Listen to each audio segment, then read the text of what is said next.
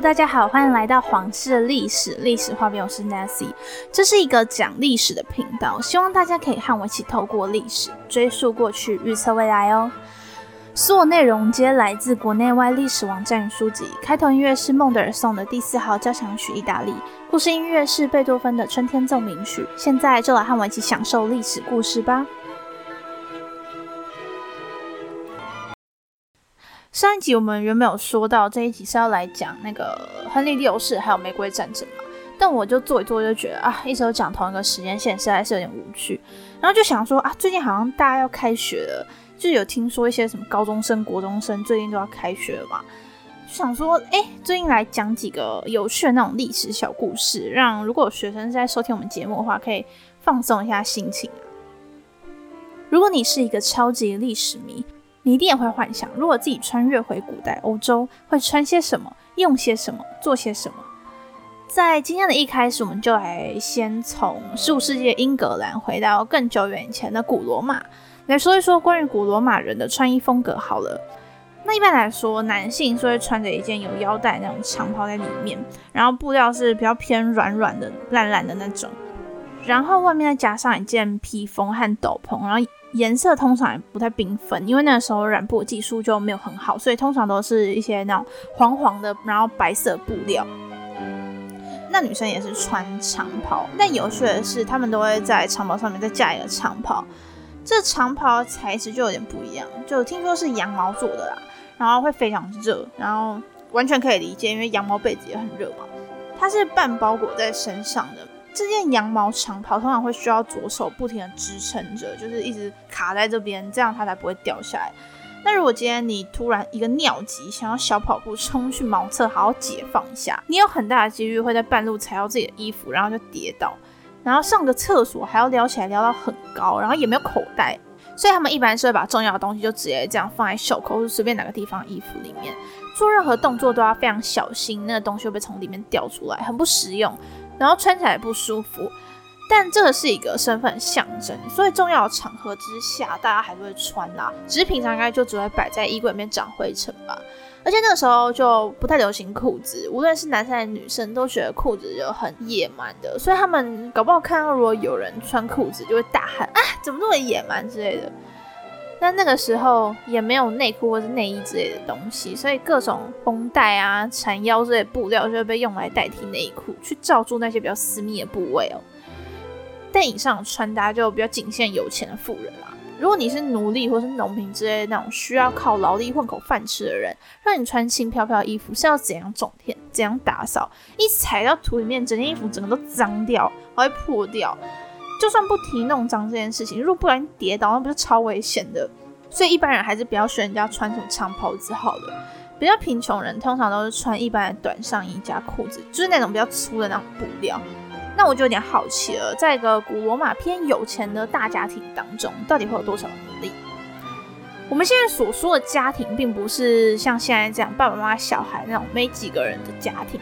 他们家庭比较像是一整个家族，通常就是整个家族人都会住在一起，所以可能会有几十个人，就有点像英国的那种呃小庄园规模啦。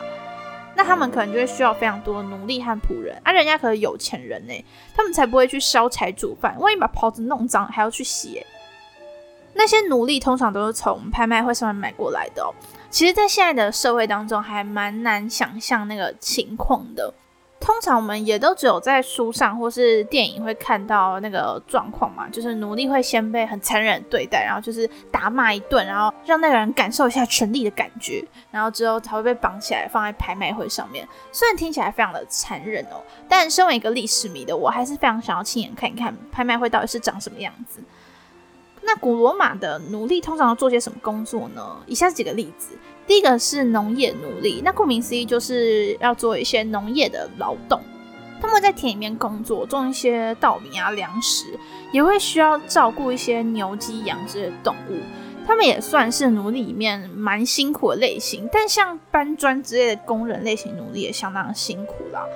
他们除了要忍受很辛苦的劳力工作之外，吃住也都不是很好。你想嘛，对那些贵族来说，奴隶就是很低等的人类，怎么可能给他用好东西啊？所以他们通常吃的很少，然后整天都会很饿。那也就算了，重点是他们睡觉的地方都很差，有的时候就待在那种好像监狱一样的地方，然后一群人睡在一起，有点像牲畜吧。那再来是第二个例子，然后我看到的时候就还蛮惊讶的。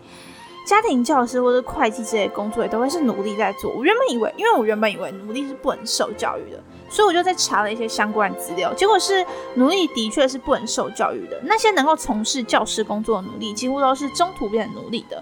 就是你可能原本是在其他国家好好做自己的工作，甚至可能是一个贵族家庭的小孩，但不小心出去玩的时候被海盗绑之类的，你很有可能就直接被卖去当奴隶。那如果你刚好是来自希腊这种在当时被认为是那种很有文化涵养的国家，又刚好受过教育，你很有可能就会被卖去当家庭教师。值得一提的是，在当时，德国跟英国都被当成是落后国家，所以如果你来自这几种国家，然后你被卖去当奴隶的时候，想要当家庭教师，你可能也接不到学生，因为家长觉得你很落魄，家长觉得你没有文化涵养，所以你就会没有钱。不过，除了被海盗绑架会当奴隶之外，整个家族没落垮台，也有可能会就把整个家的人都拿去带卖掉当奴隶。不过，这比较像是政治操弄啦。就是我们在电影里面不是有看到吗？当时有一些家庭是因为经济不好，就把小孩拿去卖掉做奴隶换钱。更惨的是，如果你父母就是奴隶，你也是一定会是奴隶，他是世袭的。那以上这些，以上这些都有可能会让你之后一生都沦落成奴隶。那接下来要讲两种都是替贵族工作的奴隶，所以他们的待遇相对好一点啦，甚至平时的吃穿用度都会比贫穷的平民还要好一些。一个是事实员，另一个是叫名字的人。好，那这两个都是我随便乱翻译的，因为我实在是不清楚，呃，中文有没有这样职位。然后 Google 翻译很奇怪，所以我就自己随便乱翻了一下。如果有人知道正确的名词，可以麻烦留言告诉我。施施者它的原文是叫做 Black Goose 大多的，是应该是拉丁文，翻译成英文就是 Food Tester，翻译成英文大家就知道是食物品尝师的意思嘛。哎，怎么变有点像英文教学频道？那总之，这个食物品尝师品尝的并不是食物好不好吃，而是有没有毒。但一般人你我他会需要一个专门用来测试食物有没有毒的人吗？不需要嘛。不要说我这个人根本就没有重要到还要下毒来毒死我，就算我这人被毒死了，说实话也不会发生什么大事。那谁会发生大事？就是那些王公贵族，所以他们通常都是在替那些贵族们工作。再是叫名字的人，好，这我真的随便乱讲。它原本是拉丁文啊，只是现在英文会用。那意思是命名者。我在查资料的时候，因为这个字在拉丁文就是就是他这个职位的意思，所以他也给了我英文翻译，叫做 name caller。最直翻就是名字的呼唤者，他们平时的工作内容就是在派对或是各种晚宴上面，然后因为那边不会出现很多人吗？那连我们平时在过年的时候都没办法记得所有的亲戚、阿姨、叔叔、婶婶，更何况是那些整天搞大事业的王公贵族，他们要记的人成千上万，怎么可能每个都记得？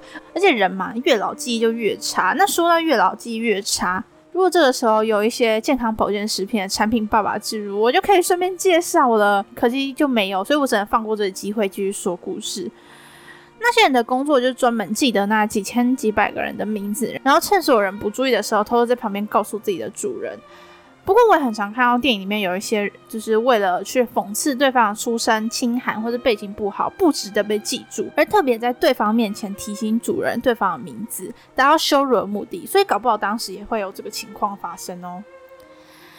有一些奴隶是在家里面工作，就会有园丁、厨师、女仆之类的人。女仆之类的人通常都会做一些美发、化妆之类的技术，我觉得这一块还是蛮有趣的。那听完这么多奴隶的故事，你可能会有点好奇，奴隶到底可不可以自己筹钱，然后买回来自己的自由呢？那其实奴隶的确是可以做第二份工作的。从法律上面来说。奴隶获得所有的财产都是属于主人的，但并不是所有的主人都会这么没品嘛。所以有一些奴隶是可以留着自己赚的钱的，或是主人会给一些零用钱。再来，有一些主人是接受奴隶用提前一笔定好的金额换取之后自由。不过罗马人对于释放奴隶这件事情有呃一整套系统哦。放掉奴隶这件事情是有很多种形式的，那通常地方长官也都会参与。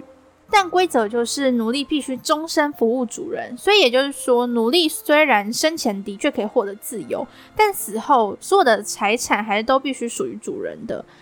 但当然，能够被释放奴隶的案例还是非常的少。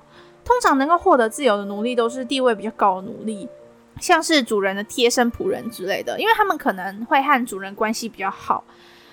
但大多数的奴隶都生活非常的凄惨跟辛苦，他们可能都没有勇气去提这件事情，因为怕被打。只要今天不被打死，就是最幸运的事情了。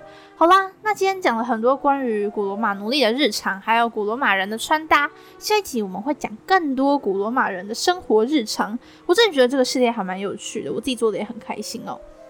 如果你喜欢我的内容，欢迎按下订阅或是按赞分享。不要忘记关注我们的 IGFV 皇室历史历史画面，得到节目最新资讯，看看历史人物的画像。或是在我们的 Sound On 抖内平台请我喝杯咖啡哦，也可以和你的亲朋好友分享这个节目，大家一起听历史聊历史。我们下次再见喽，拜拜。